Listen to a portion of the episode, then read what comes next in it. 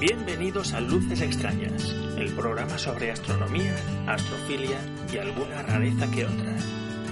Este es el audio correspondiente a la entrada Observación Casual del blog Luces Extrañas.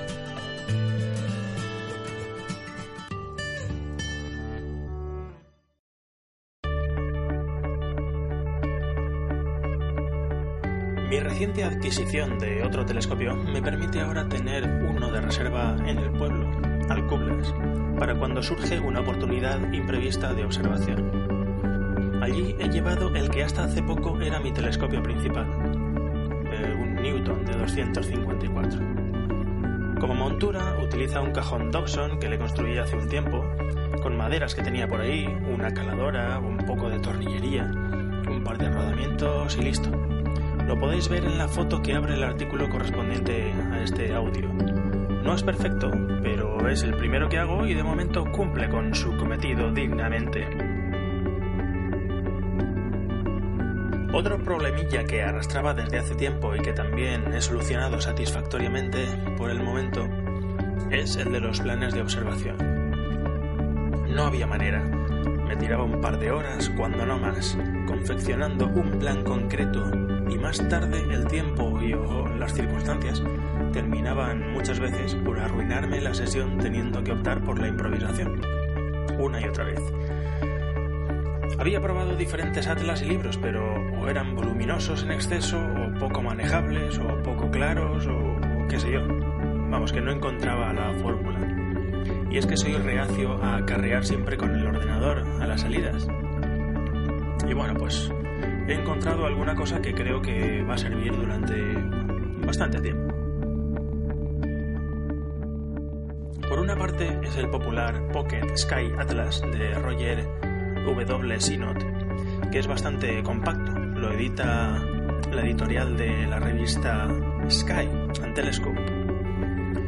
Bueno, aparte de compacto, es, está bien pensado para manejar durante una observación bajo el cielo en el monte. Es de reducido tamaño y tiene la suficiente cantidad de objetos para no caer en el aburrimiento de mirar una y otra vez las mismas cosas, los objetos más populares, los más contundentes. Estoy seguro de que me acompañará durante mucho tiempo hasta que encuentre algo que lo supere en manejabilidad y, y en prestaciones. Solo me queda que las nubes escampen Por otra parte, pretendo terminar eh, un poco con mis observaciones erráticas y sin método cuando tengo que abandonar un plan de observación por algún motivo.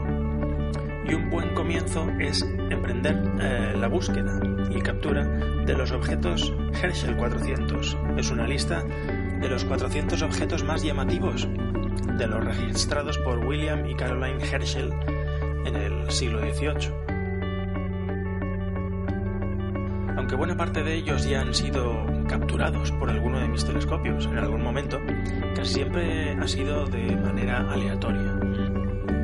Ahora lo que pretendo es avistarlos y si me es posible disfrutarlos uno a uno, mes por mes, salida tras salida y sistemáticamente en el orden propuesto de enero a diciembre. Para ello me va a ser de gran ayuda el libro de Steve eh, Omeara, Herschel 400 Observing Guide, tiene mapas de localización bastante claros para cada objeto, así como un pequeño texto explicando la naturaleza del objeto con sus datos, también su apariencia al telescopio y, una foto. Este también intuyo que me va a acompañar durante un largo periodo de tiempo. Por el momento ya he vaciado bastante mi mochila de literatura astronómica y ha experimentado una dramática reducción de peso. La última observación fue de este modo. Me surgió una oportunidad de observar un par de horas antes de que saliera la luna. Las nubes habían escampado un rato y allí estaba el telescopio, esperándome dispuesto a tragar toda la luz posible del firmamento.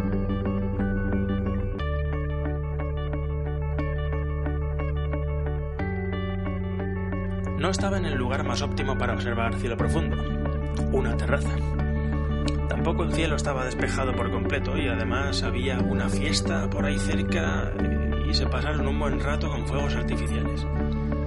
A pesar de todo, los primeros objetos a atacar eran asequibles y fácilmente detectables. El primero, que destaco, NGC 1647. Cúmulo abierto en Taurus de 40 minutos de arco de diámetro y 3 grados y pico al noroeste de Aldebarán. Los catálogos dicen que tiene unas 200 estrellas, aunque las más brillantes no son muchas. En el centro aparecen un par de magnitud 9, del que parecen surgir las demás.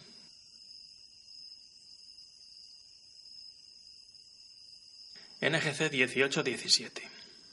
Otro abierto bastante pobre y destartalado en la punta superior del Arco de Orión, pero ya en el término municipal de, de Taurus, con una cuarentena de estrellas, aunque bajo un cielo mediocre no son más de diez o doce. Junto a este cúmulo, pegado a él, hay otro llamado 1807, de apenas eh, una veintena de estrellas. NGC 1664. Seguimos con los abiertos. Esta vez es en Auriga. Pese a que también es débil y el más pequeño de los vistos hasta ahora, también es el más vistoso de los tres. Parece un paraguas o, un haz de luz saliendo de una estrella de magnitud siete y medio. Metiendo el aumento sin dejar de abarcarlo, surgen estrellas más débiles, yo diría que casi un centenar en un cielo más oscuro, ganará muchos enteros. Ofrece más atractivo del que aparenta a primera vista, y vale la pena dedicarle un rato. Cuando pueda, volveré a él con mejores condiciones de cielo.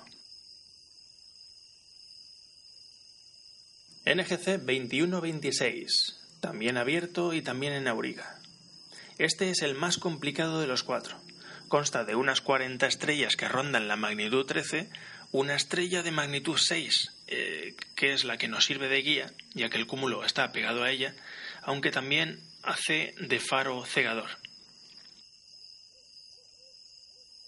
Creí tres veces que no estaba buscando en el lugar acertado, ya que es bastante débil y las condiciones no eran ideales. Los fuegos artificiales a mi espalda no ayudaban mucho y con la temperatura de 0 grados centígrados, pues mis dedos empezaban a no saber ojear bien el atlas y manejar los, los objetos. Al final, se intuye un débil halo de luz tocando la estrella antes citada. Aparte de un vistazo a la nebulosa de Orión y algún otro objeto fácil, ahí quedó la búsqueda de los objetos previstos para este día. No fue una sesión muy extensa, pero me sirvió para probar una nueva forma de observar y de organizar la observación. Espero repetir estas observaciones casuales más a menudo. Solo queda que las nubes colaboren. Hasta la próxima.